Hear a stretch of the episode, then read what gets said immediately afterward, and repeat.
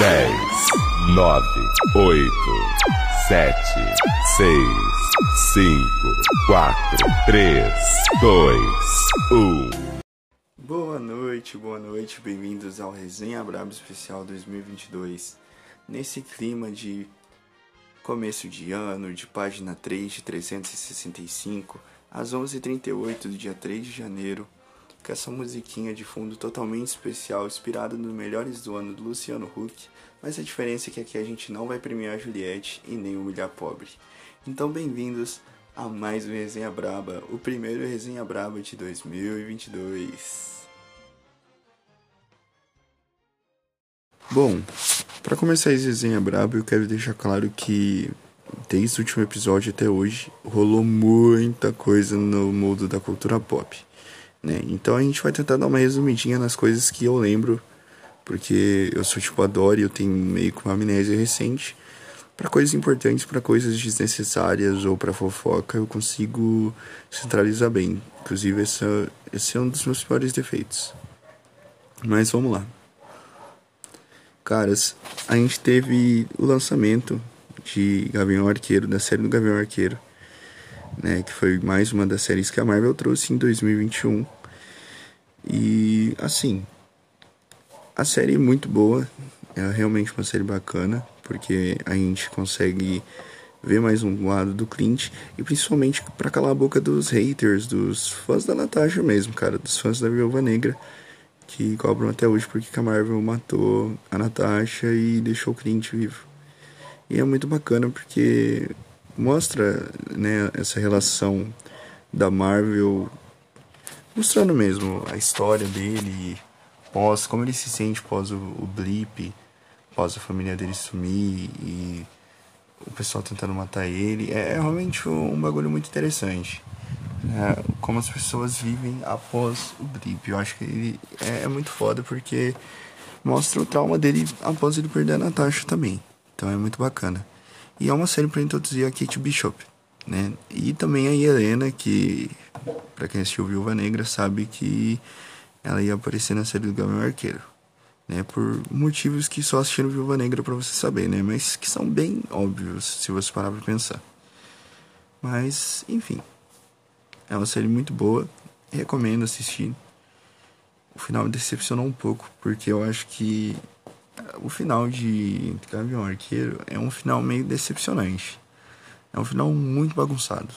Muito bagunçado. Introduziu personagens muito bons ao decorrer da série, além da Kate. Mas é um pouco bagunçado o final da série. Foi algo meio corrido mesmo.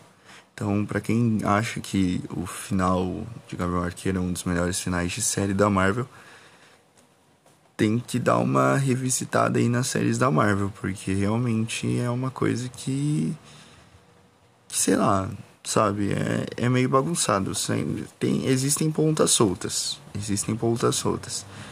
E também porque faltou um Homem-Aranha ali, né, gente?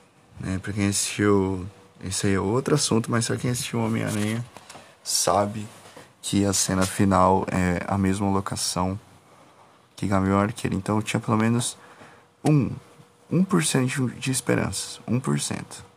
1% de esperança. E falando né, do, do tal Homem-Aranha, já que a gente está no assunto da Marvel, nós tivemos também o, finalmente o lançamento de Homem-Aranha. E o novo filme que todo mundo esperava, que todo mundo torcia para ter aquilo lá. E eu não vou falar se teve ou não, porque eu irei evitar spoilers, eu não dei alerta de spoilers antes. Mas é realmente o melhor filme da Marvel do ano. Fica próximo a Shang-Chi pra mim, porque Shang-Chi é um filme que me conquistou demais. Então eu não consigo decidir entre ele e Shang-Chi. Pra mim é um parâmetro muito igual, mas é um dos melhores filmes da Marvel, assim. É um filme bem construído. É... eu tava escutando um podcast hoje, inclusive um podcast muito bom, que eu esqueci o nome dos caras agora, mas os caras são muito bons. E é um fato, o filme só começa a assistir após um, um momento um momento dramático do filme. Após o momento dramático do filme, ali é caras, é a mais. Porque é um filme bacana, é um filme que te faz rir, te faz chorar, mas ele é muito para cima no começo. Depois você vai entendendo melhor e é realmente o filme que mais pega para voltar à origem dos Homens-Aranhas. Literalmente tudo que criticaram do tom, eu acho que eles conseguiram dar uma dar um fecho bem bem forte nesse nesse filme, sabe? E toda a história, todo o desenvolvimento foi bom. Existem alguns problemas de roteiro, algumas coisas sem sentido que a Marvel e a Sony apresentam, mas isso é normal. Às vezes a gente pode não entender agora, mas no futuro se encaixe. Mas é um filme bem redondinho, é um filme muito bom. E inclusive bateu um bilhão de bilheteria, né? Então se tornou o filme mais lucrativo de 2021, bicho. É realmente um sucesso em apenas dois meses. E é muito legal porque eu fui, a primeira vez que eu fui, teve um, um, um momento de euforia, mas não tanto. E na segunda vez teve. parecia um estádio mesmo, de verdade. Eu chorei bastante. O meu amigo me viu chorar bastante. É, eu, inclusive eu fiquei chorando depois do filme. E eu não consigo descrever sobre o filme até hoje. Se as pessoas podem perguntar o que eu acho, eu não consigo descrever. Aí vai ter coisas que eu ainda não vou conseguir lembrar, porque é um filme que tem seus grandes momentos. É um filme com grandes momentos. E com grande coisa que a Marvel pode desenvolver no futuro ainda. E eu tô muito ansioso que é literalmente o futuro da Marvel tá surgindo não a partir desse filme, mas tem muita coisa que pode surgir desse filme em diante. E também a gente teve né, uma coisa totalmente irrelevante, assim, porque eu estou farto de premiações. A gente teve premiações, a gente teve indicados ao Grammy Awards. Olivia Rodrigo está indicado em basicamente tudo. Billie Eilish, Lil Nas X.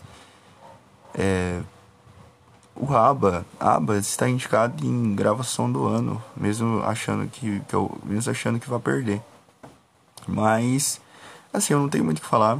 É, eu só queria dizer que o Justin Bieber não merecia estar indicado em álbum do ano porque existem álbuns melhores.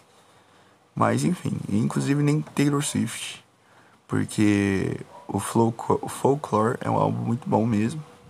É, realmente já escutei ele, eu, eu gosto do álbum, é um álbum muito bem estruturado. Mas o Evermore, para mim, fica atrás do Folklore. Eu acho que não merecia, acho que entrou mais pelo hype mesmo. Inclusive, o diretor do Grammy falou que alguns álbuns entraram depois, né? Que eles aumentaram a lista de indicados. Eu não sei se aumentaram para 10 ou para 8.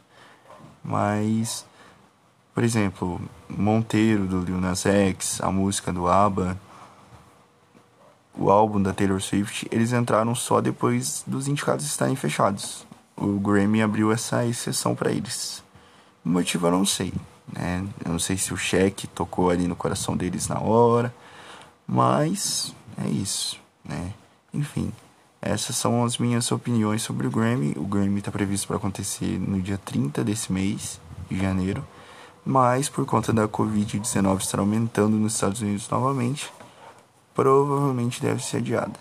Eu não vou assistir o Grammy, é, prov provavelmente já tem vencedores óbvios como Olivia Rodrigo em Artista Revelação, né? Porque é a única artista forte ali mesmo que a bancada vai pegar para Cristo. Mas não é um negócio assim que eu pretendo assistir porque é meio óbvio. Esse ano tá bem óbvio, na verdade. Não, não tem muita coisa além do, do esperado, é nada além do Aken. E eu acho que é isso, né, gente? Teve também a premiação do Luciano Huck, prêmio Multishow, só que o prêmio Multishow é uma coisa muito chata. O prêmio Multishow é carregado pela Tata Werneck. Esse é um grande fato. Inclusive, chamam a Tata Werneck todo ano, porque a Tata Werneck carrega aquele prêmio nas costas. E o melhor do ano do Luciano Huck, pra mim, é uma pura depressão, né? Porque o cara ele conseguiu, no, numa premiação de firma, onde é focado em premiar os produtos, os atores, tudo que envolve coisas da firma, ele quis humilhar pobre. Ele quis humilhar pobre ali. Ele literalmente usou um, um modo de humilhar os pobres, de fazer um VT mostrando a humilhação do pobre, porque o pobre merecia aquele prêmio. Caras, realmente, o Luciano Huck, ele consegue dar um show de assistencialismo e política nas piores horas. E o carisma dele é uma porta. Ele, para mim, parece que ele tá fazendo um discurso político a cada cinco minutos e fala dele numa premiação. Então, o melhor do ano para mim foi, foi horrível de assistir. Eu não assisti completo. Mas Amor de Mãe ganhou melhor novela. Regina Casé ganhou de melhor atriz, mesmo achando que a Adriana Esteves merecia, mas ela merece também. Chai Suede ganhou de melhor ator. E isso só serviu para mostrar que as pessoas no Twitter continuam a, bombar, continuam a babar ele por ele ser um homem bonito. E eu não lembro, eu não lembro de mais nada sobre Pressão ganhou a melhor série, Marjorie este ano ganhou a melhor atriz, Juliana Andrade ganhou o melhor ator em série também, por Sobre Pressão. E é isso. E restante, Juliette novamente ganhou mais um prêmio. Dessa vez foi personalidade digital, que inclusive até hoje não acredito que criaram essa categoria apenas para Juliette ser indicada, né? Se criasse a categoria fanbase mais suportável, provavelmente ficaria entre ela, entre os cactos, né, no caso. Os cactos, os fãs de, da Wanda, que tentam provar que ela não é vilã da Marvel, ou os bolsominions. É, provavelmente, né, esse último aí venceria, né? Mas, enfim. Esse foi o melhor sono do, do Luciano Huck. E a gente também teve a volta do Faustão. Seria o mundo voltando aos eixos? O que está acontecendo? Porque o Faustão literalmente voltou na meia-noite de 2022. Ele apareceu na Band com o programa dele à meia-noite. Quem assiste Faustão à meia-noite? É uma grande dúvida que eu tenho. Será que alguém assistiu Faustão mesmo? Será que, é, será que existe um público tão forte, assim, tão sedento pelo Faustão assistir ele à meia-noite? de uma virada de ano? São grandes dúvidas que eu tenho sobre a televisão brasileira. E Roberto Carlos e Mariah Carey estão novamente congelados, já que estamos em janeiro, né? Agora é só esperar dezembro para eles voltarem. Então esse foi o nosso boletim do Resenha Braba. Não me lembro de mais nada. O BBB está chegando aí, mas ainda não é o momento para nós estarmos ficando obcecados com isso. Já estão saindo listas, o cara que trai a mulher 16 vezes já está incluído em todas as listas. A Jaqueline que passou mal desmaiou no jogo de vôlei também está incluída. Mas isso aí é um momento para outro episódio. Esse é mais Resenha Braba. Assista Homem-Aranha. E logo logo você vai poder ouvir um podcast que eu estou fazendo merchandising de graça, porque é uma ideia muito foda. De duas amigas minhas. Que simplesmente uma fã da Marvel vai apresentar para uma não fã da Marvel tudo da Marvel. Mas como assim? Simplesmente a fã da Marvel e a não fã da Marvel vão ver filmes juntas em ordem cronológica da Marvel e elas vão comentar sobre isso num episódio de podcast, falando o que elas acham sobre o filme. Tanto a não fã da Marvel, que vai estar tá descobrindo né, como funciona tudo, e a fã da Marvel, que já vai estar tá pirada e já sabe como funciona e tem suas teorias, suas ideias concretas e a não fã que tá literalmente conhecendo agora e que não assistiu nenhum filme da Marvel. Um grande pecado. Pra mim, Nerdola, ouvir isso. Mas é isso, esse foi mais um Resenha Braba. Ficamos com Deus aí. Aproveitem o ano novo de vocês e podem cair na boca do Peru, porque o Natal passou, mas o Peru ainda está em dia. Pode usar porque não passou da data de validade.